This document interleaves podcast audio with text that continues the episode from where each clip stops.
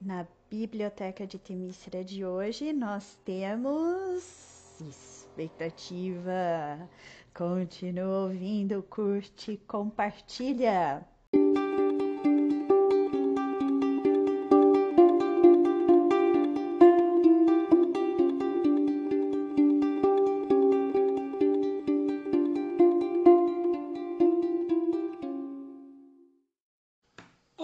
Estudantes, tudo bem? Aqui, mais uma vez, Vinícius e. Eu de novo! Ai, ai, a sua presença é obrigatória né, no podcast. Eu acho. Tô começando a me sentir importante. Até porque se você não tiver aqui, não vai ter podcast. É, talvez. Agora vamos para a parte importante do terceiro que nós estamos gravando hoje. Yay! Vamos falar sobre o Ateneu, do Raul Pompeia. Isso! Você pode falar um pouquinho do autor, Nani, por favor? Eu vou falar só algumas coisas importantes, que é ele é da época do realismo, naturalismo. Isso faz com que ele perca um pouquinho do brilho, porque ele é contemporâneo do Machadinho, né? Do meu grande amor literário. Existe Machado e todo o resto, é a sua época. É, então o Raul Pompeia faz parte desse todo o resto. Ele é importante sim, principalmente por esta obra, o Ateneu, porque ele vai trazer uma coisa diferente do Machadinho. Ele vai trazer questão de homossexualidade. Em 20. Em final do século XIX. Uou! Final do século XIX. Ele vai ignorar algumas coisas que estão acontecendo na sociedade, como é, abolição, é, proclamação da República, e vai escrever sobre uma classe média baixa do Rio de Janeiro. Que Não- são os funcionários públicos de carreira mais básicos, pequenos comerciantes, é uma classe em ascensão, correto? Eles mesmos. Hum, interessante. E, inclusive os pais do protagonista da, dessa obra, né, os pais do Sérgio, eles são essa classe em ascensão e eles vão viajar para a Europa, mas eles não têm uma condição social muito boa. Eles só querem parecer a alta burguesia, sabe? É o que a gente vê muito ainda hoje, incrível isso. né? né? Sabe, a pessoa tá numa classe social e quer parecer uma acima. Exatamente. É interessante. Então vamos falar sobre a obra. Por onde você começa? Por ela ter sido publicada em 1888, Aham. que é uma data fácil de lembrar, porque a data é o ano da abolição da escravatura e é o ano que antecede a proclamação da República, mas não tem pegada nenhuma disso. Então, mostra como as pessoas que estão nessa classe média baixa são alheias ao contexto político que as envolve. Eu vou fazer uma pergunta que me ocorreu agora, tá? Se não tiver nada a ver, por favor, me corrija. Há uma particularidade dos colégios cariocas diferentes dos colégios paulistas, correto? De, de abordagem, de pegada. E essa questão de internato é diferente, né? Aqui em São Paulo não tem nenhum colégio que seja assim, né? Já no Rio, Tem, tem. Hum, Não atualmente, né? Atualmente ainda existem internatos, principalmente Não. para o exterior. não com a mesma rigidez que havia ali no final do século XIX, mas é, aqui em São Paulo nós vamos ter colégios internos geralmente ligados a instituições religiosas, instituições católicas. Lá no Rio de Janeiro, não. Então foi, foi legal você perguntar isso, porque o dono do Ateneu, o Ateneu é um colégio interno para meninos no Rio de Janeiro. O dono do Ateneu, o Aristarco, ele tem essa questão da rigidez, ele é austero, mas ele é egoísta, extremamente vaidoso, ele gosta que todo mundo o adore, que todo mundo veja o quão importante ele é, mas ele vê a educação como um método de ascensão social, de ganhar dinheiro mesmo. Então ele não quer perder alunos de jeito nenhum. E isso vai gerar um episódio bastante interessante do livro, que é o, o episódio conhecido como episódio da goiabada. Tá, e nós abordaremos isso mais pra frente, né? Sim. Como começa o livro? Como, como os, o, o, o protagonista chega à escola? Ele. Ah, tem outra questão importante do protagonista. É o Sérgio. Isso. Ele vai narrar essa história em primeira pessoa. Ele já é adulto e está contando sobre a época em que ele tinha 11 anos de idade. Posso fazer uma pergunta? Claro. Lembrando de toda a bibliografia exigida pela Unicamp, há muitas obras em primeira pessoa? Será que eles estão valorizando um estilo diferente de escrita para esse ano? Há bastantes obras em primeira pessoa, exceção das é, de como chama de poesia e esse, tipo de escrita mostra uma fidelidade maior à realidade. Então é, é importante esse aspecto, sim. Aí vem minha, minha outra pergunta. Então quer dizer que a Unicamp tem uma. Não, não, não vou dizer ideologia, porque é uma palavra forte e está muito denegrida hoje aí no, no mercado, né? Mas a Unicamp tem uma tendência a, a um ponto de vista. É isso? É, talvez. Pode ajudar então no vestibular. É, Ah, com ok. certeza. Prestem atenção então enquanto tiver- estiverem lendo as obras. Sim, é, a essa primeira pessoa que aparece.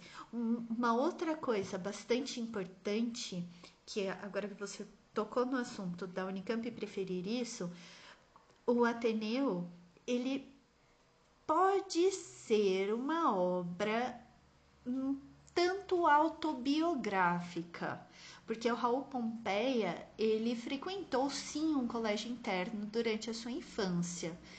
E diziam as más línguas, né? Corria ali a boca pequena, fofoca, boatos, de que ele era homossexual Uhum. e que ele colocou isso no livro para saber um Como- impacto da sociedade, o impacto na sociedade com relação a isso.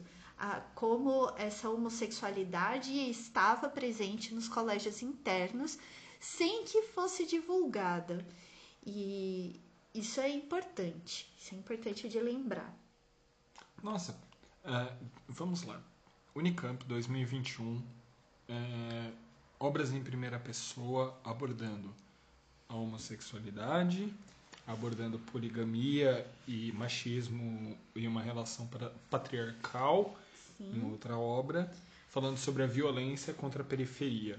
A Unicamp está outra- bem tendenciosa esse ano, hein? Então, tem uma outra falando sobre a questão de sonho, de imaginário.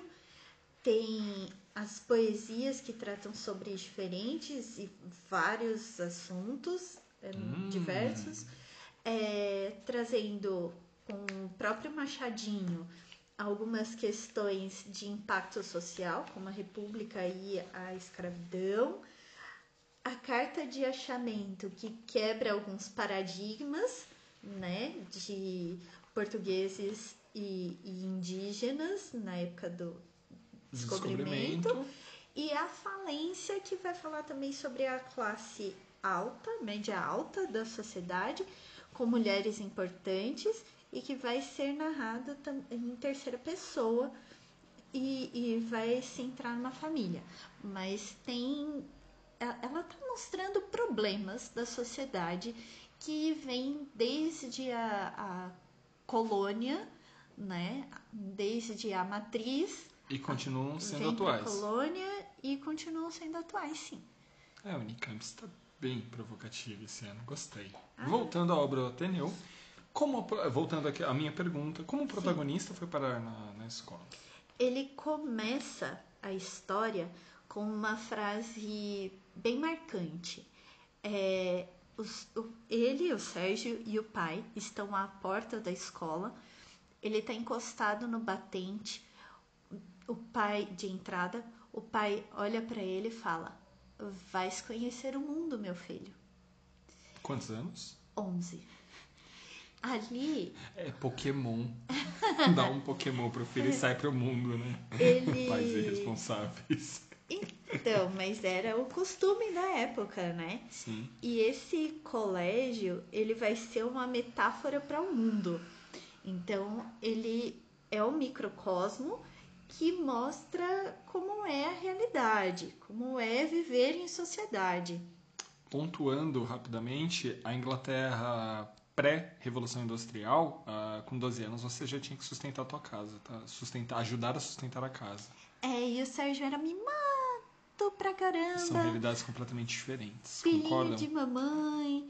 E de repente ele vai ser colocado no colégio interno, porque como eu falei, as pessoas elas querem parecer de uma classe social um tanto diferente. E colocar o Sérgio lá com filhos de pessoas de uma classe social diferente faz com que ele pareça também, né? Uma, uma ascensão aí.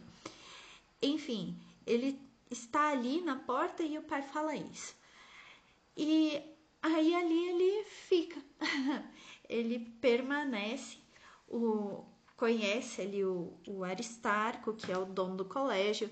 Quando ele conhece o Aristarco, ele parece um senhor muito preocupado com o bem-estar das crianças e na realidade está preocupado só em ganhar dinheiro mesmo.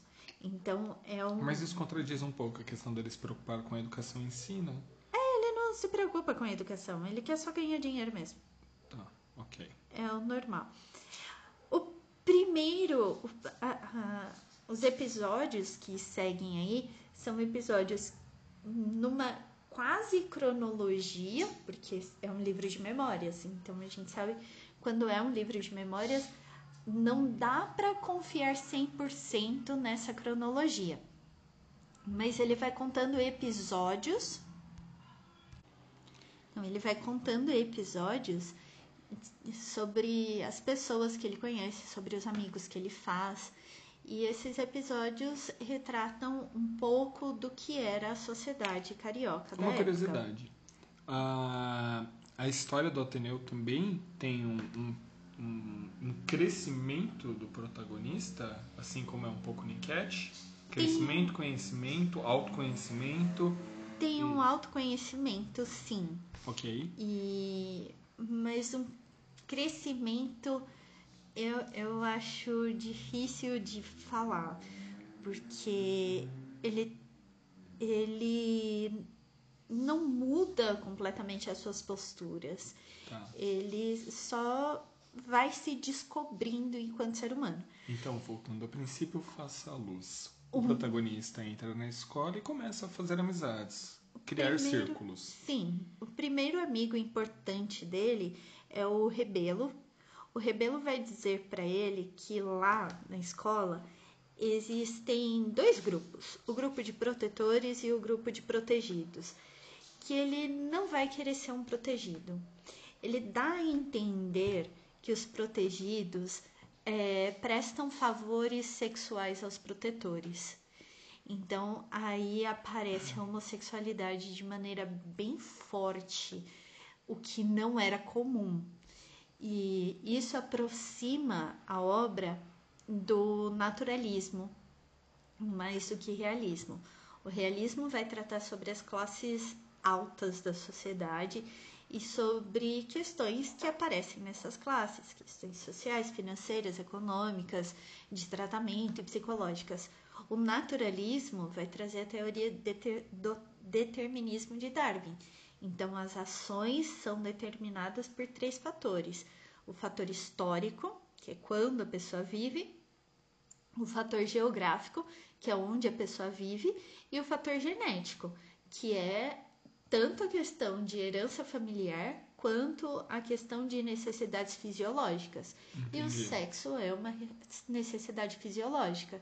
Okay. E aí ele trazer a homossexualidade é um, uma aproximação do naturalismo. Tá? Entendi. Então o rebelo é o, o primeiro choque de realidade de um novo mundo que o nosso protagonista tem. Sim, exatamente. Ok. E aí o Sérgio ele começa é, com essa dúvida: o que é isso? O que são esses favores? E aí ele faz um novo amigo que é o Sanches.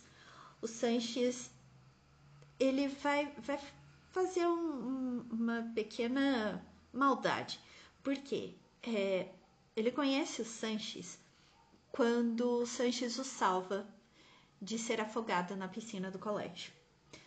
Só que com o passar da história a gente descobre que quem empurrou o Sérgio para dentro da piscina foi o Sanches. Uhum. E ele fez isso porque ele já estava de olho ali no Sérgio, ele já estava meio afim do Sérgio. Quando ele tá meio afim do Sérgio e o Sérgio vai percebendo isso, ele repudia o Sanches e se afasta.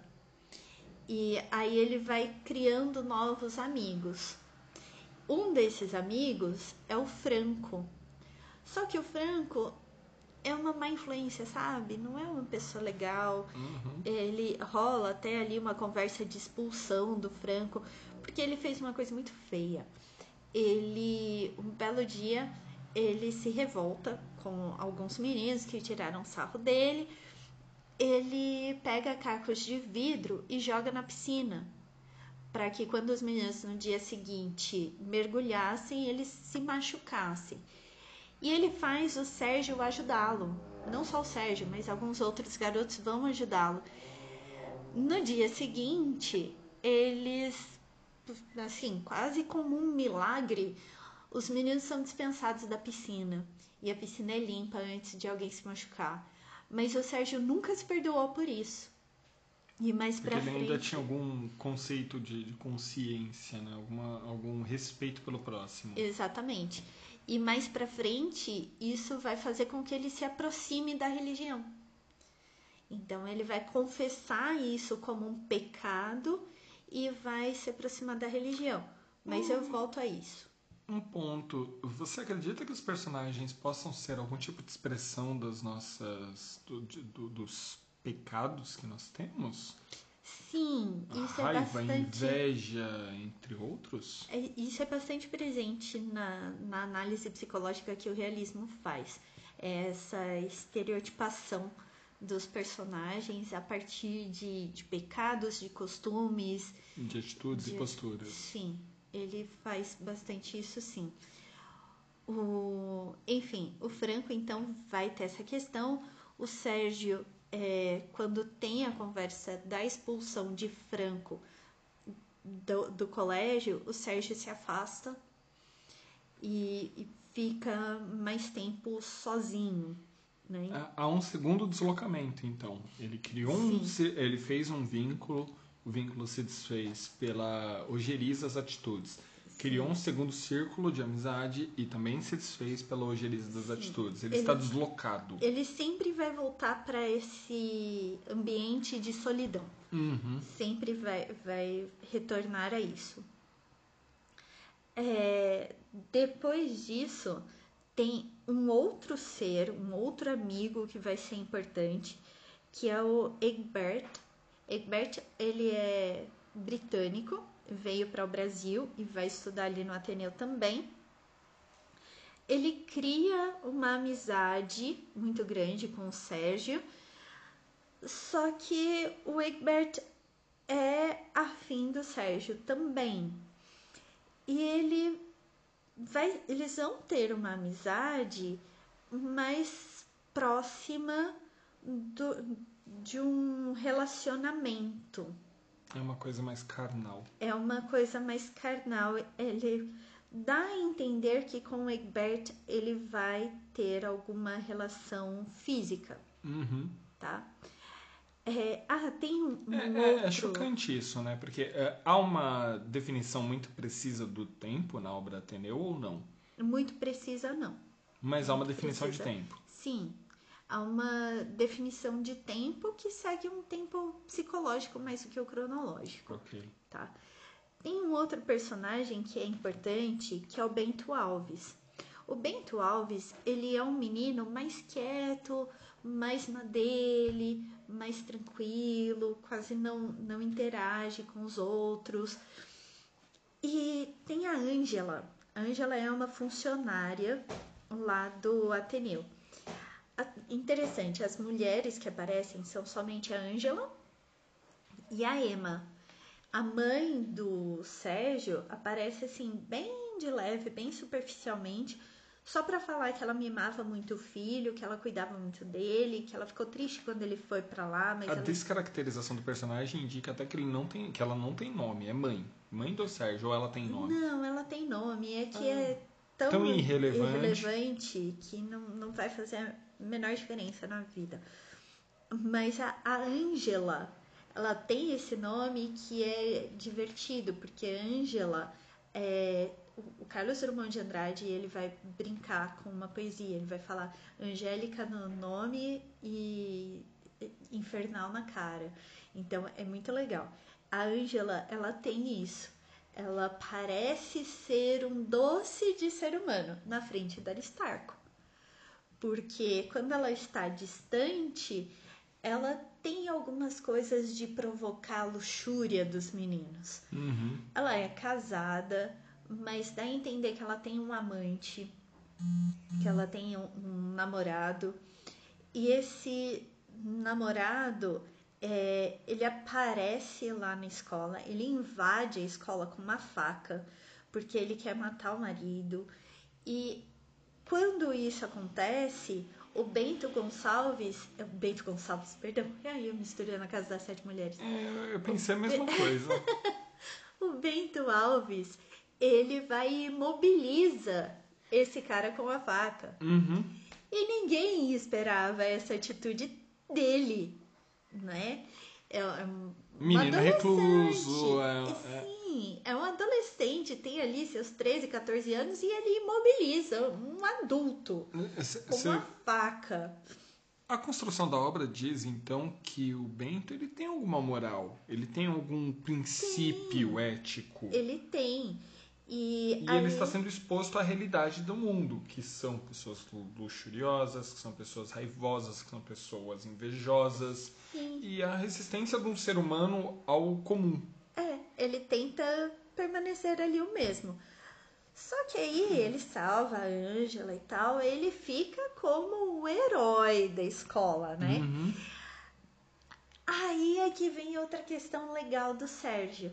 Porque ele repudiou o Sanches. O Egbert ainda não tinha chegado. Fiz uma confusão aqui de tempos. Quando ele repudiou o Sanches, acontece essa questão do Bento Alves. E ele fica mais encantado com o Bento Alves. Tanto que o Bento faz algumas investidas ali, mais psicológicas, né? Não físicas, mas ele faz algumas investidas e o Sérgio acaba cedendo a essas investidas do Bento. E aí ele fica mais confortável, assim, né? Com, com este ser, com essa noção da sexualidade. E aí depois com Egbert, aí sim ele tem uma sexualidade mais definida e ele tem esse relacionamento mais forte e íntimo com o Egbert. E até vira mais explícito. Vira um pouco mais explícito. Ok. Porém, tem um detalhe bastante importante. O Sérgio, ele tem essa questão moral muito forte e todas as vezes em que ele ficava sozinho, ele procurava a religião. Uhum. Quando ele encontra o Egbert, ele fica um pouco mais afastado da religião. Até porque, por padrão, ingleses são protestantes, né? Não são católicos. E além disso, a igreja não aceita muito bem, né, essa homossexualidade. Então ele fica mais distante da religião, mas ele já não se sente mais tão sozinho como antes E nem tão culpado. e nem tão culpado. Porém, tem um detalhezinho importante. Ele fica doente. E o Aristarco, né, por via de regra, ele entra em contato com a família. É, não consegue. Ele Uhum. tenta entrar em contato com a família, não consegue, porque a família dele está na Europa. Uhum. Sendo assim, quem assume os cuidados com o Sérgio é a dona Ema. A dona Ema é esposa do Aristarco.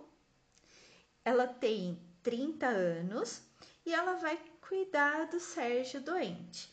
Só que esse cuidado é um, né, um tanto quanto Luxurioso. É, ainda bem que você entendeu essa ideia. E aí ela é uma mulher bem mais velha do que ele. Sim. Tem ali, nessa ocasião, ele já tem uns 14 ou 15 anos. E ele já entende melhor, né? A sua sexualidade, seu corpo, suas vontades e a E- luxúria. Exatamente. Ele começa a se entregar a esses cuidados da dona Emma, muito atenciosa. E a dona Emma, ela aparece bem pouco, mas quando ela aparece, dá para perceber a repulsa que ela sente com relação ao marido, que é bem mais velho, que é Infelizmente, ainda era tradição. Essa época é casamento de oportunidade, né? Quando você junta famílias tradicionais pelo renome para se manterem um topo, um, topo Sim. financeiro. Sim, e ela, ela tem essa repulsa. Não é uma repulsa tão grande, mas que ela mantém o casamento de aparências, mas ela não, não tem amor pelo marido. Sim, Isso é notório ao longo da história. Mas aí ela está lá cuidando do Sérgio a forma dela. quando de repente eles ouvem um barulho e sentem um cheiro e aí dá aquele desespero e eles saem correndo e veem que o Ateneu está pegando fogo. Poucos dias antes desse incêndio, chegou ao colégio o Américo. Américo é, era um menino que odiava o colégio, odiava a ideia de estar ali, odiava todo mundo, era muito revoltado e ele é quem põe fogo no colégio. É isso. É, ele, nesse incêndio, é, acaba a história. É importante dessa hora, deste momento, que a dona Emma desaparece. Não dá para entender se ela simplesmente aproveita o que está acontecendo para dar no pé ou se ela morre no incêndio. Uhum. Só você sabe que ela desaparece. O Aristarco, ele tenta se manter ali calmo e impassível, mas por dentro ele chora, ele grita, ele está desesperado. Porque é o fim do seu ciclo. Exatamente. É, é interessante porque o incêndio ele sempre representa um- uma troca, né? Uma renovação. E encerra-se essa história no incêndio. Então encerra esse ciclo do no Ateneu ápice do, do... no ápice do sucesso do colégio, que é um sucesso efêmero. E relativo, né? Sim. É um sucesso para quem está fora, mas para quem está lá dentro é muito complicado. E Você eu, entende o fogo como uma purificação de tudo que Sim. havia de luxurioso, de errado, de sim, da expressão dos pecados ali dentro? sim, é um momento de expurgo, né? É o expurgo. Dessa- Adoro essa palavra. Teve um, um episódio que foi bastante importante, eu comentei antes e depois acabei deixando passar, mas é importante lembrar dele, que é o episódio da goiabada. Assim, sim.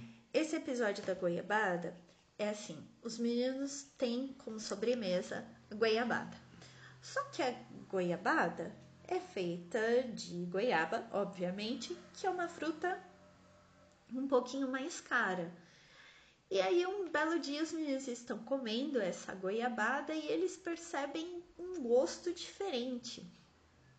Parece um gosto de banana. E aí, eles continuam comendo isso diariamente e eles falam: Mas isso não tá com gosto de goiabada, Uhum. tá com gosto de doce de banana. E banana, a gente tem até o ditado, né? A preço de banana, porque é uma fruta muito mais barata Sim. eles se juntam e fazem um motim. E o Aristarco fica desesperado Uhum. e vai conversar com os garotos, porque ele não quer perder alunos. E ali mostra o quanto ele valoriza o dinheiro. E ele vai contém toda essa, essa discussão e aí ele ordena que se comprem goiabas para que se faça goiabada de verdade. Então mostra como eles se unindo têm uma, Uma força força para mudar. Exatamente.